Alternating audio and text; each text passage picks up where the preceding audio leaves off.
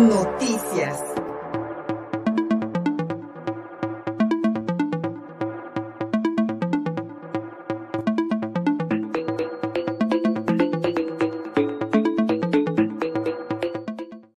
En la portada de contigopuebla.mx, el Tribunal Electoral del Poder Judicial de la Federación aprobó una investigación contra la expresidenta municipal de Puebla, Claudia Rivera Vivanco, por uso indebido de recursos públicos y actos anticipados de campaña. Este jueves, los magistrados resolvieron la impugnación con la cual la morenista buscaba revertir una decisión del Tribunal Electoral del Estado de Puebla. Por unanimidad de votos, los magistrados rechazaron el argumento de, que la exmunícipe, eh, de que se habían violado los principios de seguridad y certeza jurídica a los cuales tiene derecho, por supuesto, la expresidenta municipal.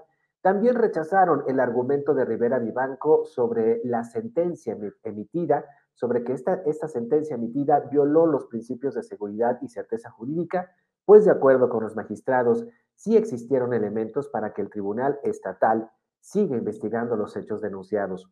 El organismo local reactivó a mediados de junio pasado recursos que se habían interpuesto contra Rivera Vivanco y que no tuvieron una resolución de sanción en el Instituto Electoral del Estado. En las quejas se acusa a la expresidenta municipal del partido Morena de promoverse con mensajes de texto que estuvieron circulando en la capital del estado vía teléfono móvil y de usar el sistema de comunicación del ayuntamiento para posicionarse entre el electorado con la difusión de entrevistas. Cabe recordar que a través de una transmisión en vivo en las redes sociales del pasado Ayuntamiento de Puebla, Claudia Rivera Vivanco anunció su intención de contender por la reelección al cargo de presidenta municipal en las elecciones del 6 de junio del 2021, que por cierto, que por cierto nosotros también comentamos este hecho en aquella ocasión en nuestra etapa en radio. El Tribunal Electoral del Poder Judicial de la Federación concluyó que hubo una confusión generada por el mismo tribunal local por una suspensión que estuvo vigente del 14 al 15 de abril, en el cual el Tribunal Estatal aseguró que no correrían plazos para la interposición de los medios de impugnación y que por lo tanto se, suspendía cualquier término judicial. Tras esta negativa de la Sala Regional de la Ciudad de México, la morenista todavía podría solicitar a la Sala Superior del mismo Tribunal Federal el análisis de su queja. Y ahí, por último, las imágenes de Claudia Rivera Vivanco en esta, en esta última rueda de prensa que ofreció el dirigente nacional de Morena, Mario Delgado, para presentar al, al comité organizador del proceso interno que llevará a cabo este partido el próximo 30 de junio. Como pudimos ver, pues Claudia Rivera está inmersa en esta elección interna y además eh, ella aseguró a través de sus cuentas de Twitter que fue invitada directamente por Mario Delgado, quien también ha arropado a Ignacio Mier Velasco, el, el coordinador de los diputados federales de Morena, tras esta acusación por posible lavado de dinero, que en la cual también involucró al mandatario Miguel Barbosa y al senador Alejandro Almenta, al acusarlos, por su parte, el diputado federal Ignacio Mier de haber revelado secretos eh, respecto a esta investigación que ha eh, insistido el diputado federal, la unidad de inteligencia financiera no está realizando. Ya veremos qué ocurre. Sin embargo, cabe destacar cómo la dirigencia nacional de Morena arropa a dos integrantes de este partido, a dos militantes que no tienen una buena relación con Miguel Barbosa y sobre Miguel Barbosa, simple y sencillamente no hace ningún tipo de comentario. En un video que publicó ayer en sus redes sociales Claudia Rivera Vivanco, pues anunció que ya está todo listo para esta elección interna de, Morena que se va a realizar por voto directo en casillas, lo cual tiene a, toda, a mucha gente atemorizada, y anunció también que en esta elección interna van a participar menores de 18 años que lleven su credencial de la escuela y que vayan acompañados de un tutor. Veamos lo que dijo. Y en el caso de nuestro estado poblano, el próximo 30 de julio se estará llevando a cabo la votación. Es importante acudir a este centro de votación que estarán aperturados de las 9 de la mañana a las 5 de la tarde con nuestra credencial oficial con una copia de la credencial y con nuestro eh, registro de preafiliación. La hoja o el formato se puede descargar en morena.si y ahí podrán llevarlo debidamente requisitado. Si alguien no llevara este documento, ahí habrá quien les pueda asistir, pero la recomendación es que ya acudamos con estos tres documentos importantes. Nuestra credencial de lector, nuestra copia de la credencial y nuestro formato de preregistro de afiliación. Con eso tenemos el derecho al pase. Aquellas personas que son menores de 18 años, porque es importante mencionar que de 15 en adelante pueden participar en este proceso de renovación de Morena.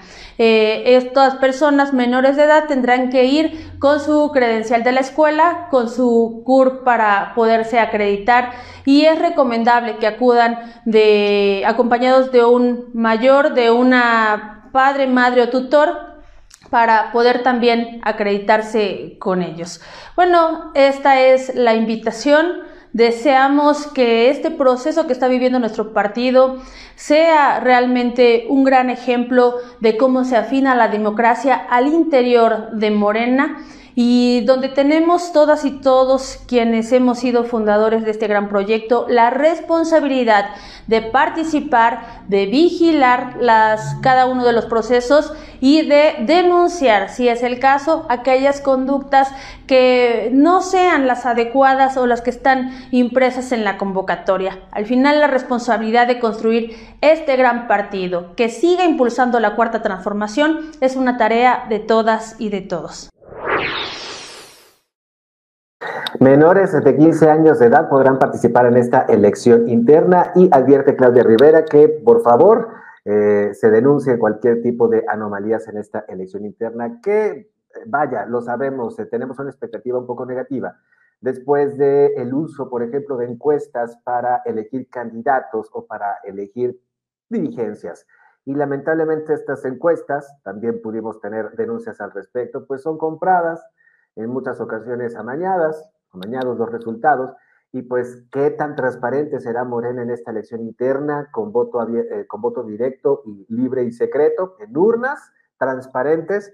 Ojalá que pues no haya problemas. Y cabe destacar la participación de menores de 15 años. Claudia Rivera advierte que podrán llevar como, como identificación la CURP, pero de acuerdo con datos de la Secretaría de Hacienda, pues bueno, tú te puedes eh, registrar eh, y obtener tu CURP a partir de los 16 años, no a partir de los 15 años.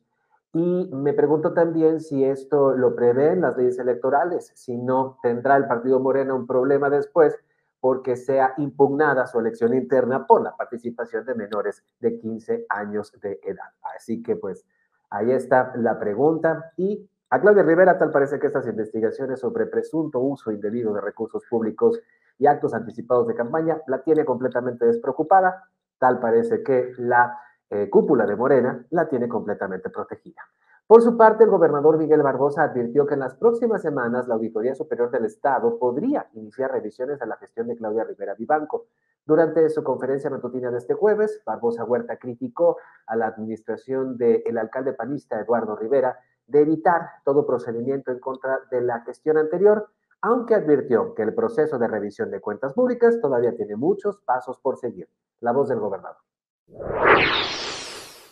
Todas las autoridades eh, de gobierno deben de iniciar procedimientos, de investigación sobre las irregularidades que detecten, todos. Desafortunadamente, no, hay, no ha habido voluntad de muchas autoridades para hacerlo.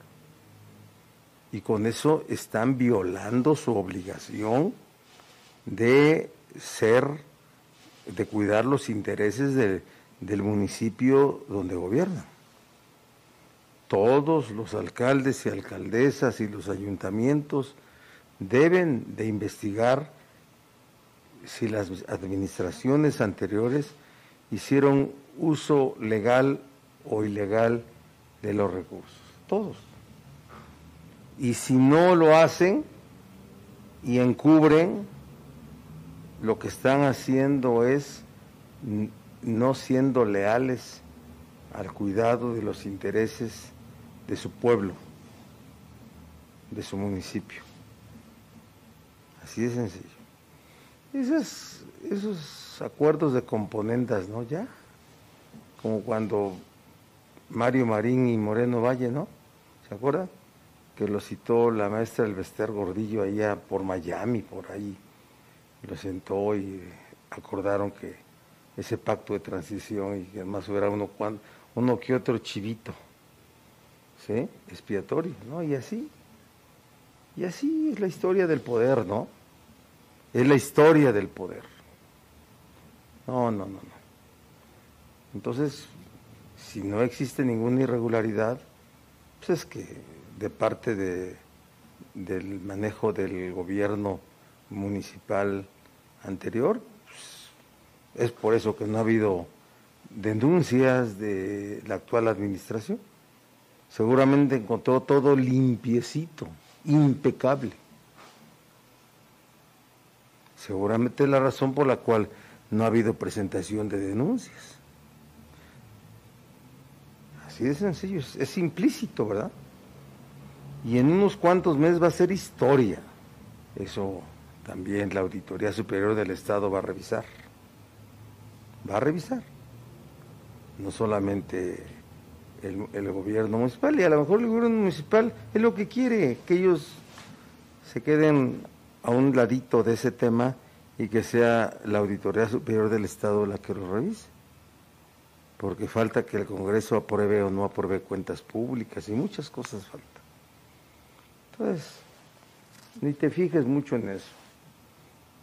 Hay muchos, en el, en el esquema de rendición de cuentas hay muchos momentos en donde se puede dar ese tipo de determinaciones de responsabilidades e inicio de procedimientos. Aquí el gobernador de Puebla también utilizando esta retórica sobre lo que se hizo en administraciones pasadas, estos acuerdos entre autoridades salientes y entrantes para no hacer ningún tipo de investigación sobre posible uso indebido de recursos públicos. Y pues lamentablemente eso no nos ayuda a saber si realmente durante la administración de Claudio Rivera hubo actos de corrupción que deban ser investigados y especialmente sancionados en tiempos donde se habla que ya no hay impunidad. Síguenos en Facebook y en Twitter. Estamos contigo, Puebla.